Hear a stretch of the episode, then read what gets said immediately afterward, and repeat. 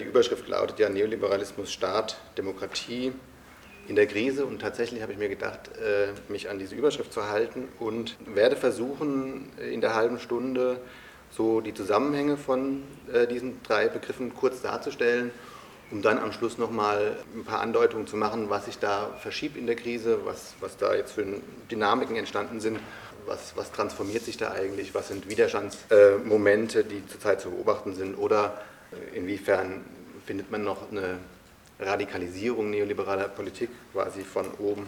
Ähm, ja, würde ich anfangen quasi mit dem Verhältnis von äh, Staat und Neoliberalismus oder man könnte vielleicht sagen äh, Staat und Ökonomie und das ist ja quasi ein Thema, das äh, 2009 mit der, mit der Krise nochmal richtig hochgekocht ist und auch gesellschaftlich diskutiert worden ist, nachdem man auch gesehen hat, dass es massive Staatsinterventionen gab, um die Finanzwirtschaft zu stützen. Im Grunde könnte man sagen, es gab ein fulminantes Comeback des Staates, also auch wissenschaftlich war der in den 90er Jahren eigentlich schon fast verabschiedet, der Nationalstaat, ähm, weil er ein Gebilde der Vergangenheit darstellte und eher Internationalisierung etc., Europäisierung im Zentrum auch von wissenschaftlicher Forschung stand. Und was man 2009 erleben konnte, war natürlich tatsächlich ein fulminantes Comeback. Also zunächst erscheint es zumindest so, der Staat kam als Retter als Vertreter des Allgemeininteresses, als derjenige, der die Auswüchse der Finanzwirtschaft nun kontrollieren muss, der nun wieder Vernunft quasi in die Wirtschaft bringen muss, der den Kapitalismus wieder äh, zivilisieren muss.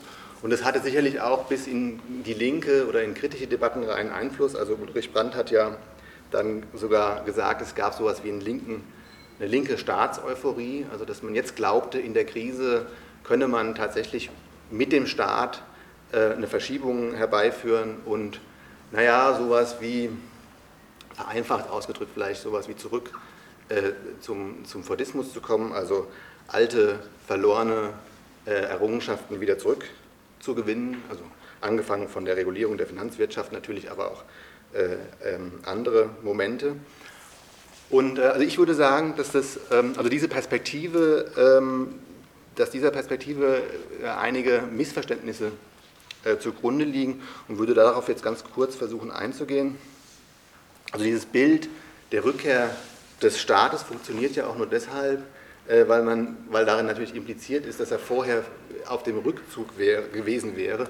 Und da würde ich, glaube ich, zunächst mal sagen, man muss dieses, diese dualistische Vorstellung von Ökonomie und Politik verabschieden und man muss auch quasi zur Kenntnis nehmen, dass der Staat tatsächlich nie verschwunden ist, dass er fundamental transformiert ist, aber dass der Staat selber, also auch der Nationalstaat selber, immer ein zentraler Akteur war, der die neoliberale Globalisierung ähm, vorangetrieben hat. Was ich aber glaube, was passiert ist, äh, es gab eine massive Transformation von Staatlichkeit und eine Tendenz hin ähm, zu etwas, was ich so beschreiben würde als autoritärem Etatismus, Entdemokratisierung etc. Darauf werde ich dann nochmal ähm, kurz zurückkommen. Ähm, ja, vielleicht hier in diesem Zusammenhang kurz dieses, diese Verschiebung äh, der letzten 30 Jahre, was das Verhältnis von Ökonomie und Staat ähm, angeht, könnte man zunächst mal beschreiben als einen Prozess der Ökonomisierung tatsächlich aller Bereiche des Staates und ähm, der, Gesellschaft, äh, der Gesellschaft und dabei eine politische, also auch vom Staat vorangetriebene Durchsetzung einer neuen ähm, ökonomischen Rationalität in allen Bereichen, ähm, sowohl im Staat als auch in der Gesellschaft, eine Intensivierung von Markt- und Konkurrenzverhältnissen, die da durchgesetzt worden ist. Dabei hat sich tatsächlich sowas durchgesetzt wie eine neue Form von staatlicher Intervention, also auch hier im Neoliberalismus äh, Staatsinterventionismus in, gewisser Weise, allerdings äh, neu, weil es sich um eine, eine Interventionform handelt, die sich unmittelbar an die einzelkapitalistischen Profitinteressen, also Angebotspolitik, orientiert und den Abbau von Sozial- und Arbeitsschutzbestimmungen im weitesten Sinne zum wesentlichen Kernelement hat. All diese Prozesse, glaube ich, haben auch das Verständnis von Politik und Ökonomie ähm, verändert. Also insbesondere Politik äh, hat eigentlich als Kategorie selber an, an Bedeutung verloren, weil die Sach, Lage äh, quasi technokratische Lösungen äh, vorgeschrieben hat. Also ich weiß nicht, wie, ähm, wie, man, wie, wie man in Österreich Gerhard Schröder äh, beobachtet hat. Aber ich finde, finde, finde Gerhard Schröder, also der Ex-Bundeskanzler in, in der Bundesrepublik Deutschland, war dafür immer ein ganz gutes Beispiel, wie sich dieses, diese Vorstellung von Politik und Ökonomie verändert hat, weil Gerhard Schröder immer nach Sachlage entschieden hat. Also wir prüfen die Sachlage und entscheiden und finden die beste Lösung. Da, also aus dieser Perspektive gibt es keine Politik mehr, es gibt keine, keine, kein, kein politisches Projekt, also auch kein sozialdemokratisches, auch kein konservatives, sondern rein technokratisch. Wir prüfen und dann werden uns die, die, wird uns die Sachlage in gewisser Weise ähm, äh, eine Lösung vorschreiben und die werden wir finden. Ohne Ideologie gewissermaßen, weil jedes politische Projekt, äh, was, was auch immer es denn nun sei, wäre aus, oder ist aus so einer Perspektive äh, per se ideologisch. Ähm, neben diesen Veränderungen in der, in der Wahrnehmung von dem, was Politik und Ökonomie ist äh, und was, was Politik überhaupt darstellt, äh, kann man dann, glaube ich, auch, auch also strukturell äh, oder vom Aufbau ähm, eine Veränderung und eine Ökonomisierung des Staates feststellen. Also nachdem quasi äh, Ökonomie in der Gesellschaft ähm, ins Zentrum aller Auseinandersetzungen gerückt ist, also nachdem auch im Grunde genommen kein gesellschaftliches Thema mehr diskutiert werden kann, ohne diese neue äh, ökonomische Rationalität quasi mit zu berücksichtigen, also ist quasi von dieser Frage überdeterminiert, ist es auch dann zu einer spezifischen Form des Umbaus ähm, der unterschiedlichen Staatsapparate ähm, gekommen. Darin, also auch im Zusammenhang mit Internationalisierung und Europäisierung, kann man feststellen, dass es eine, zu, zu, einer zunehmenden Distanzlosigkeit von Politik und Ökonomie ähm, kommt. das Wort Distanzlosigkeit, genau, von Politik und Ökonomie. Ähm, vielleicht noch ein paar Worte äh, zu diesem Umbau des Staates. Also die Voraussetzung, ähm, um das nachvollziehen zu können, ist, glaube ich, das Staatsverständnis, also dass man den Staat selber als ein soziales Verhältnis begreift und nicht, wie es in der Politikwissenschaft so üblich ist, als eine autonome Instanz, die quasi wie ein Subjekt handelt und entweder instrumentalisiert werden kann oder als Subjekt für das allgemeine Interesse handelt. Also ist aus meiner Perspektive der Staat selber ein soziales Verhältnis, in dem gesellschaftliche Kämpfe abgehen und auch in dem selbst nochmal in den verschiedenen Staatsapparaten Kämpfe innerhalb dieser Staatsapparate ablaufen und auch zwischen diesen Staatsapparaten. Das heißt also äh, hier höchst konkurrente Apparate auch um die Kompetenzen äh, kämpfen und der Staat nicht der Pyramide entspricht, ähm, also dieser Regierungspyramide, wovon formal festgelegt ist, wie Regieren funktioniert, sondern dass das eine, eine, formale Sache ist, die sich vielleicht auch gar nicht verändert hat, aber dass sich real die, äh, die Hierarchien, die Zuständigkeiten und die Gewichte von unterschiedlichen Staatsapparaten sich massiv ähm, in diesen letzten 30 Jahren verändert haben. Wenn man sich das anschaut, kann man auch relativ schnell feststellen, dass tatsächlich nie von einem Rückgang des Staates ähm, ausgegangen äh, werden kann. Ähm, zunächst mal kann man feststellen, dass alle Staatsapparate mit dieser neuen ökonomischen Rationalität innerlich äh, ähm, umgebaut worden sind, also sich innerlich ökonomisiert haben. Dann kann man aber auch feststellen, dass, Ökono dass gewisse ökonomische Staatsapparate, also insbesondere ähm, Finanzministerien und Zentralbanken beispielsweise, in dieser inneren Hierarchie, in der Bedeutung aufgestiegen sind. Also Staatsapparate, die in gewisser Weise ähm, Stützpunkte für internationale äh, Industrie, also auch Finanzindustrie, äh, stehen. Ähm, gleichzeitig gab es eine Abwertung von den Staatsapparaten, die im Grunde genommen für den fordistischen Klassenkompromiss standen, also äh, Sozialministerien ganz massiv, auch das Wirtschaftsministerium etc. Also auch hier äh, muss man die Perspektive im Auge behalten, dass die unterschiedlichen Staatsapparate auch für unterschiedliche gesellschaftliche Kräfte äh, Konstellationen stehen äh, und die im Staat quasi vertreten. Da kann man dann sehen, dass in den letzten 30 Jahren tatsächlich ähm, die, die Konfiguration dieser Staatsapparate zueinander sich verschoben hat. An der Zentralbank oder an den verschiedenen Zentralbanken kann man natürlich auch sehen, wie diese Apparate zunehmend der äh, demokratischen Kontrolle entzogen worden sind. Im Zuge der, des, der, der Schwächung der Staatsapparate ähm, des Fordismus, wenn man das mal so vereinfacht sagen kann, lässt sich dann auch gleichzeitig einen massiven Ausbau und Aufrüstung von repressiven Staatsapparaten beobachten. Also angefangen beim Militär, das ja äh, auch die weltweite Intervention des Militärs ist natürlich eine Staatsintervention, über die Polizei, aber auch über die Gefängnisse, die ja in, in erheblichem Maße äh, ausgebaut worden sind. Ähm, das Ergebnis all dieser Entwicklung ist eine, unter anderem eine gigantische Umverteilung oder das, was Heinz Steinert ähm, eine Intensivierung des Klassenkampfs von oben genannt hat, also tatsächlich eine Umverteilung der, des gesellschaftlichen Reichtums und eine Konzentrierung auf einen wirklich kleinen Teil der Bevölkerung dieses ähm, gesellschaftlichen Reichtums. Ein Prozess, der sich, äh, wie ich glaube, in der Krise noch einmal verschärft hat.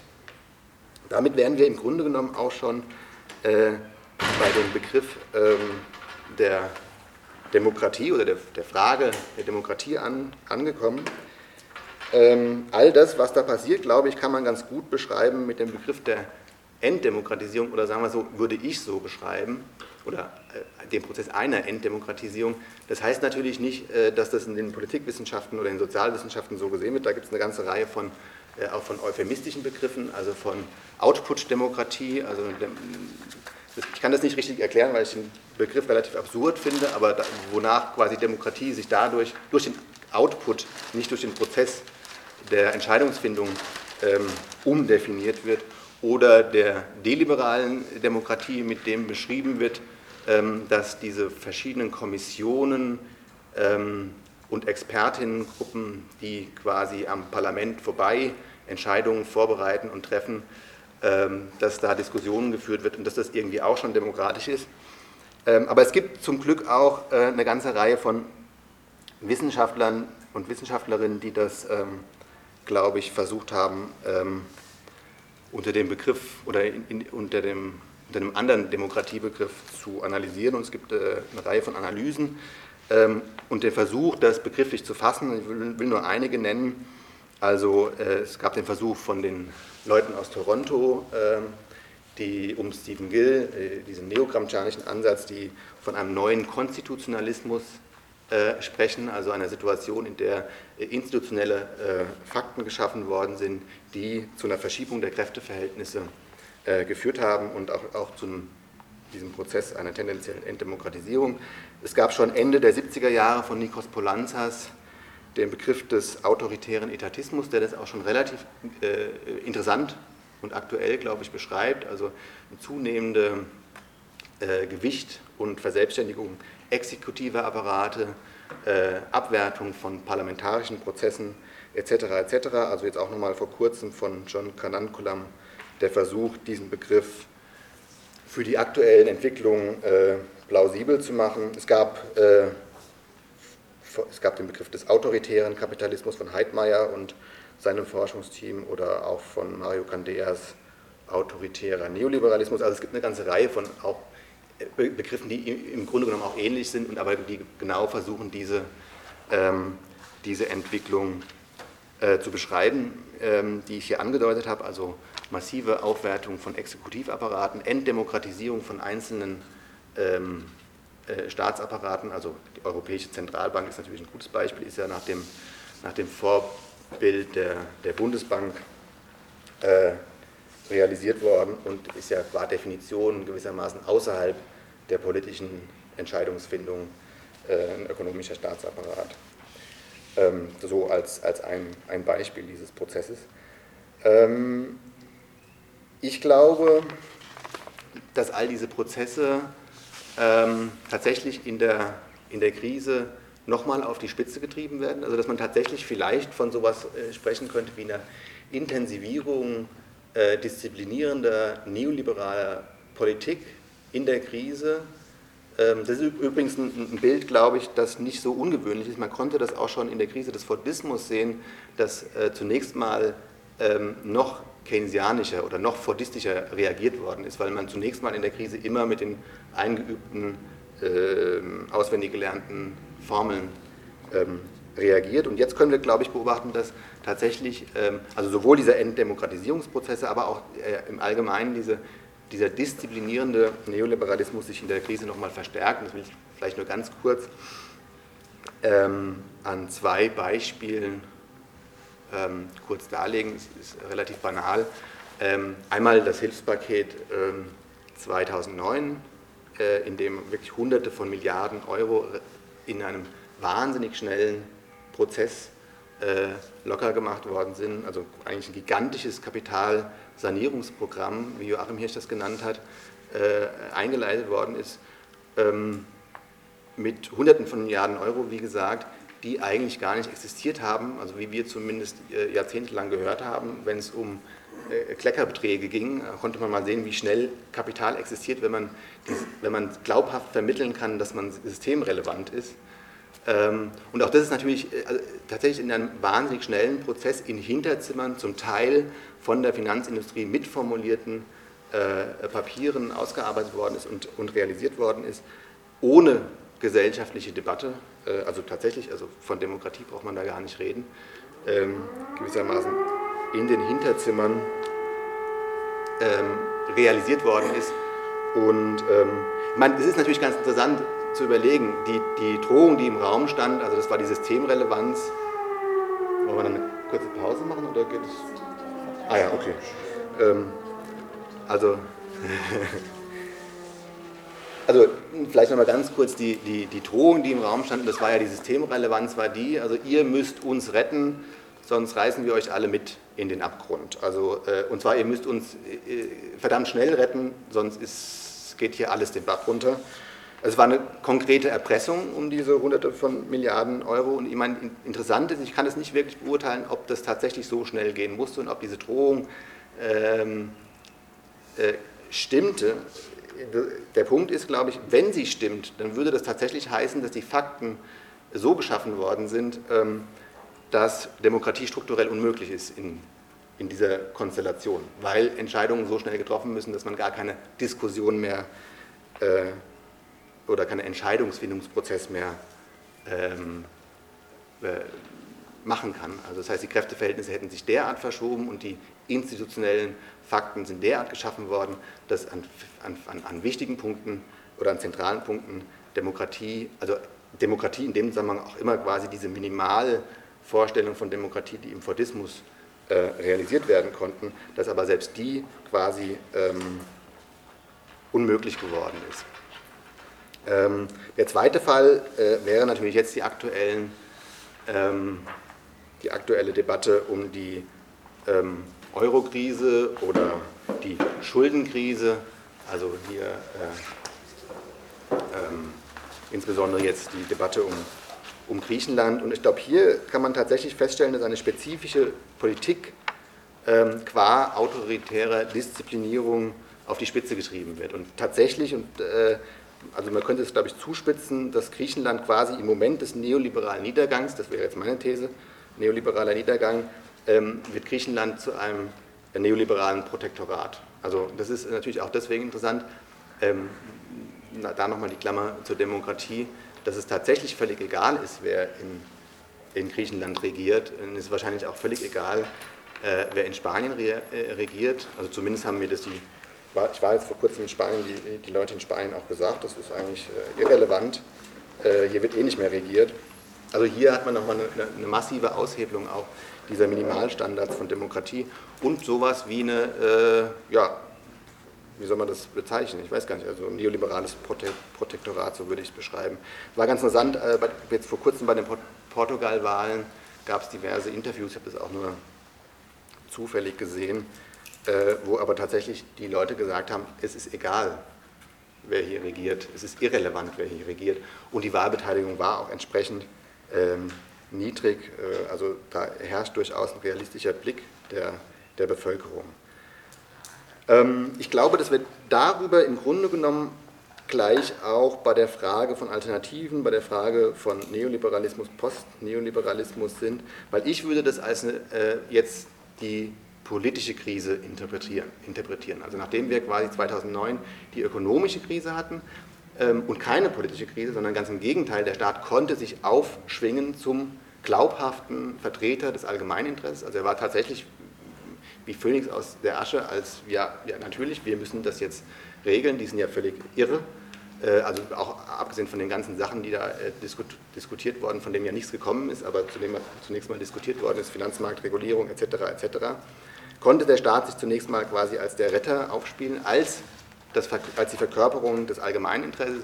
Und jetzt sind wir, glaube ich, an einem Punkt, wo tatsächlich die Brüche massiv ähm, zutage treten. Also zum einen wirklich auch über diese Erfahrung 30 Jahre ähm, Enddemokratisierung eine massive Distanzierung von Bevölkerung und Entscheidungszentren, also hier ähm, ja, tatsächlich eine, eine, Kluft auftritt, aber auch Brüche im Machtblock selber, also eine Unklarheit darüber, wie zu reagieren ist. Also die, die Europäische Union ist ein ganz gutes Beispiel, äh, wo man zeigen kann, dass neoliberale äh, Konzepte gewissermaßen die Europäische Union in Frage stellen und hier ein neues Bild äh, oder äh, in, in, einer neuen Art und Weise reagiert werden muss. Also gleichzeitig, ich hatte es gesagt, erleben wir darin nochmal eine Intensivierung von neoliberaler Disziplinierung, aber eben auch eine neue Form des Staatsinterventionismus, in der direkt quasi ähm, ja sowas wie Kapitalsanierung ähm, äh, praktiziert wird, weil natürlich auch die äh, ist, ja, ist ja klar, dass in, in, Griechenland nicht die Griechen gerettet werden, sondern wieder die Banken, die äh, davor durch enorme Zinsen ähm, aufgrund des vermeintlichen Risikos äh, Geld eingestrichen haben, aber jetzt quasi versuchen, da rauszukommen. Und den Schuldenschnitt wird es wahrscheinlich dann geben, wenn alle draußen sind. Und dann ist der Schuldenschnitt, der betrifft dann natürlich die diversen ähm, Steuerzahlerinnen. Aber, also wie gesagt, ich würde das als tatsächlich jetzt äh, die politische Krise interpretieren und glaube auch, dass es eine enorme Dynamik zurzeit zu beobachten gibt. Also es gibt natürlich ähm, verschiedene Entwicklungen zu beobachten. Also ich glaube zum einen, also 2009 war das ja so, dass tatsächlich man glaubte, man könne nun die Finanzmärkte regulieren und etc. etc. Das halte ich für, oder hielt ich auch damals schon für völlig illusorisch, weil, weil ich denke, ähm, der Staat äh, als soziales Verhältnis kann überhaupt nur äh, gegen mächtige Kapitalinteressen handeln, wenn sich die gesellschaftlichen Kräfte ähm, fundamental verschieben. Die haben sich zunächst nicht fundamental verschoben, also konnte das auch nicht, äh, war das auch nur hm, bla bla, konnte nicht wirklich was äh, Essentielles passieren. Gleichzeitig glaube ich, dass wir jetzt mit der politischen Krise eine, eine enorme Dynamik beobachten können. Ich meine, es gibt natürlich immer zwei Seiten äh, und ich kann natürlich auch nicht beurteilen, in welche Richtung das geht. Also David McNally, ein kanadischer Wissenschaftler, hat schon relativ früh gesagt, was jetzt auf uns zukommt, ist eine zunehmende Konkurrenz der globalen Machtblöcke, eine, eine Zunahme fremdenfeindlicher Ressentiments und eine zunehmende Verlagerung der Kosten der Krise auf den Süden.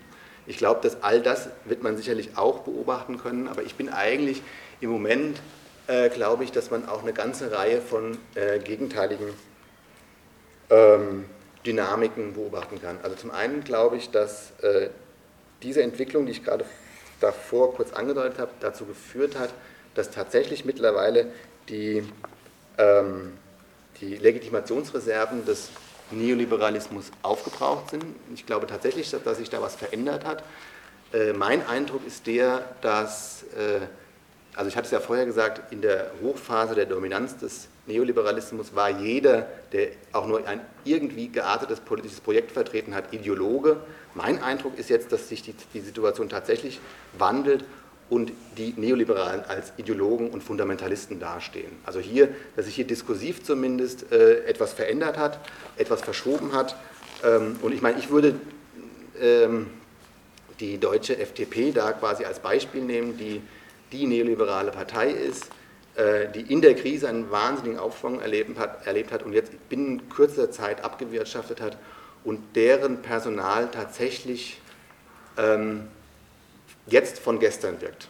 Also jetzt nur noch belächelt wird, äh, beziehungsweise tatsächlich als Ideologen abgetan wird, werden. Also von daher glaube ich, dass sich da, da, tatsächlich was verschoben hat, also gepaart mit dieser zunehmenden Kluft ähm, der Bevölkerung von den äh, Entscheidungen, den staatlichen Entscheidungen ähm, etc. Aber ich glaube auch, ähm, oder vielleicht nochmal zunächst zu, zu, den Parteien, ich meine, ein, ein, weiterer Aspekt, der ja in der breit diskutiert worden ist, war die Frage des Green New Deal. Auch da, glaube ich, gibt es eine ganze Reihe Dynamiken. Das ist natürlich sehr, sehr unterschiedlich in den einzelnen europäischen Staaten, deswegen ist es da schwierig, was zu, sagen. Aber es scheint ja so, dass mit, diesem, mit dieser äh, Katastrophe dem Atomkraftwerk in Japan quasi diese Version in gewisser Weise nochmal stärker ins Zentrum gerückt worden ist. Und äh, ich meine, ich kenne mich leider äh, am besten in Deutschland aus, deswegen kann ich wenig zu, zu, Österreich sagen. Aber in Deutschland scheint es, glaub, also aus meiner Perspektive tatsächlich so, dass die Grünen die einzigste Partei sind, also nicht, dass ich glaube, die hätten ein Projekt, aber ich will sagen, die einzigste Partei sind, die glaubhaft vermitteln können, sie hätten eins. Und das wäre tatsächlich so äh, sowas wie ein Green New Deal. Ähm, ob das passieren wird, ob sich diese äh, Kräfte innerhalb der Grünen durchsetzen können oder ob die, äh, diese Partei auch zerbricht, das entscheidet sich ja jetzt auch in Stuttgart etc. etc. Das kann ich natürlich, äh, das, das, kann man nicht äh, sagen. Aber auch da, glaube ich, sind ähm, Verschiebungen festzustellen. Und das würde auch ausdrücken, dass, ähm, also wenn man das wieder mit der FDP in Zusammenhang bringt, also die Partei, die äh, äh, diese knallharte neoliberale, neoliberale Politik verschoben hat, ist im, am, am Absinken, währenddessen die Grünen selber eine liberale Partei sind, aber wahrscheinlich sowas, also vielleicht sich da sowas durchsetzen könnte wie eine sozial äh, liberale Variante. Also wie gesagt, ob das passiert, das weiß ich nicht, aber sowas durchsetzen könnte. Äh, was natürlich auch mal noch, noch ein mal neues Verständnis äh, zum Staat ausdrückt. Also die Grünen sind natürlich eine Partei, die immer äh, auch mit dem Staat äh, ökologische Entwicklungen etc. Äh, durchsetzen wollen. Also das wäre eine Frage, also ein Teil dieser Dynamik.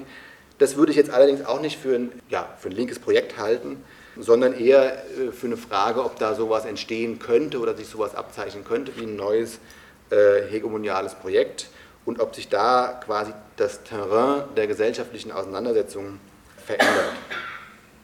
Was ein linkes Projekt angeht, glaube ich, da müsste man sich intensive Gedanken darum machen, wie man mit der veränderten Konstellation versucht, sowas wie eine konkrete Vorstellung zu entwickeln mit Etappenzielen, wie Gesellschaft transformiert, transformiert werden kann. Also sowas wie eine immanente Verschiebung mit offenem Ende im emanzipatorischen Sinn, sowas wie, eine, wie einen radikalen Transformismus. Und wenn schon sowas wie äh, Keynesianismus, dann einen radikalen Keynesianismus, einen Keynesianismus, der eben nicht die Industrie subventioniert, der nicht die Infrastruktur für die Industrie stellt, sondern wenn Subventionierung, dann Subventionierung der Bevölkerung, äh, damit man den Leuten das entsprechende Geld zur Verfügung steht, damit sie ihr Leben äh, in anständiger Weise führen können.